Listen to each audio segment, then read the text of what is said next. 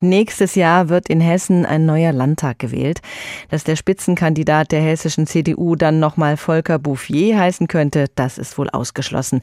Der Ministerpräsident ist 70 Jahre alt und gilt politisch als angeschlagen. Nun hat er seine Nachfolge geregelt. Boris Rhein soll nicht nur das Amt des Ministerpräsidenten übernehmen, sondern auch den Posten als CDU-Landeschef. Bouffier hat also schon vor dem heutigen CDU-Treffen in Fulda bei dem Landesvorstand Abgeordnete aus Europaparlament Parlament, Bundestag und Landtag zusammenkommen, diese wichtige Personalie entschieden und das ist auch schon nach draußen gedrungen. Aber so richtig offiziell wird es erst heute Nachmittag in der Pressekonferenz nach diesem Kühnzeller Treffen heute.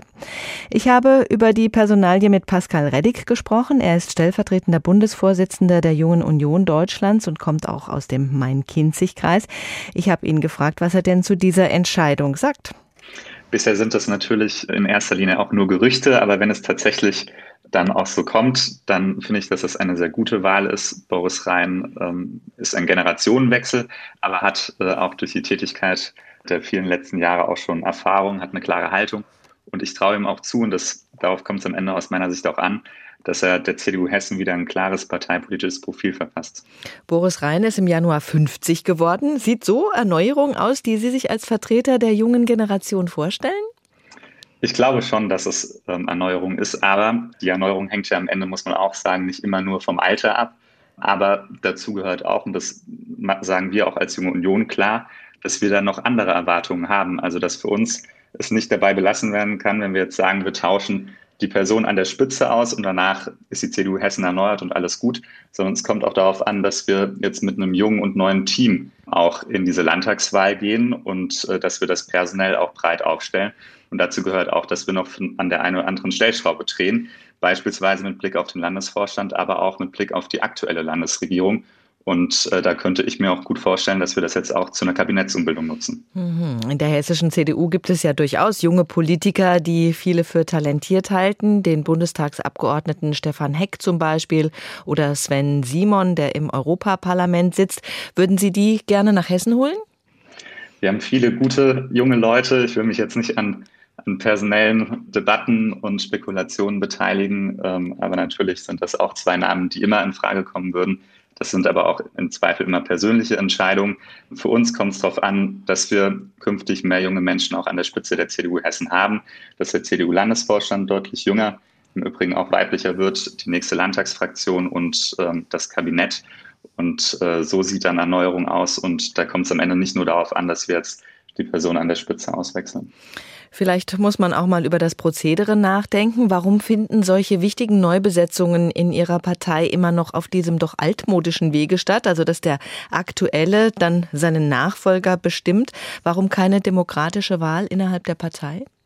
Ich glaube, dass Volker Bouffier nach der Bundestagswahl, da hat man auch gespürt, dass es in der CDU Hessen gebrodelt hat und dass viele auch der Meinung waren, wir dürfen jetzt nicht die gleichen Fehler machen wie bei der Bundestagswahl, dass er erkannt hat, dass er das Heft des Handels in die Hand nehmen muss und dass wir handeln müssen und dass er auch die Frage schnell klären muss, wie es mit Blick auf die Landtagswahl weitergeht. Und ich finde, dass er als Landesvorsitzender, das Amt führt er ja auch schon sehr lange aus und als äh, langjähriger Ministerpräsident, Dienstältester, der Hessen wirklich gut geführt hat und dem wir auch als CDU Hessen viel zu verdanken haben, dass er da auch ein Stück weit das Recht hat, sagen zu dürfen, wen er sich vorstellt und äh, da einen Vorschlag zu machen. Wenn das jetzt alles, ähm, wie es ja auch aussieht, sehr einvernehmlich verläuft, finde ich, ist das viel besser, als wenn wir ähm, da viele Diskussionen auch in der Öffentlichkeit führen und äh, am Ende der ganze Landesverband auch Schaden nimmt. Insofern, wenn das jetzt so über die Bühne geht, wie es aktuell aussieht, finde ich das sehr gut. Und dann gehen wir vor allem, und das ist auch ein großer Vorteil, im Vergleich zur letzten Bundestagswahl geschlossen in die Landtagswahl.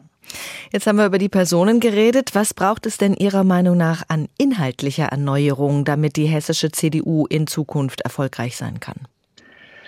Die Erneuerung, um das vielleicht nochmal zu sagen, muss aus meiner Sicht auf allen drei Ebenen stattfinden. Personell, strukturell, wir müssen auch wieder kampagnenfähiger werden, mhm. ähm, aber eben auch inhaltlich. Und programmatisch äh, geht es darum, dass wir den Menschen klar machen können, wofür die CDU eigentlich steht. Und Volker Bouffier als Ministerpräsident hat natürlich in den letzten Jahren vor allem den Fokus darauf gelegt, das Land zu regieren und äh, weniger darauf, ein parteipolitisches Profil zu erarbeiten und die Partei zu modernisieren.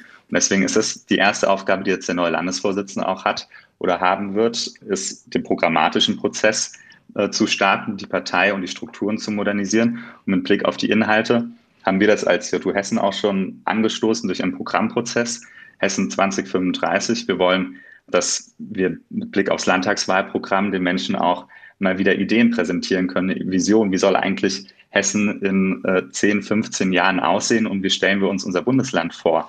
Und ähm, wir wollen keinen Wahlkampf diesmal führen, der nur aus einem Weiter so und wir sind ganz toll, weil wir schon so viele Jahre regieren besteht, sondern dass wir wirklich auch Ideen präsentieren. Und darauf wird es jetzt ankommen. Da haben wir eineinhalb Jahre Zeit, das besser zu machen, ein parteipolitisches Profil wieder zu entwickeln und zu schärfen und uns von den anderen abzugrenzen und im Übrigen und das gehört, finde ich, auch dazu, auch vom Koalitionspartner abzugrenzen. Hm, das und, ist das, was Sie unter kampagnenfähiger verstehen.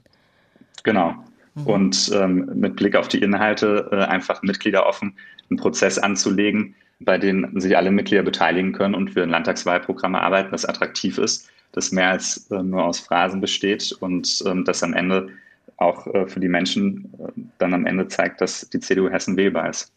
Bei der Bundestagswahl 2021 haben Grüne und FDP die meisten Stimmen bei den Jüngeren geholt.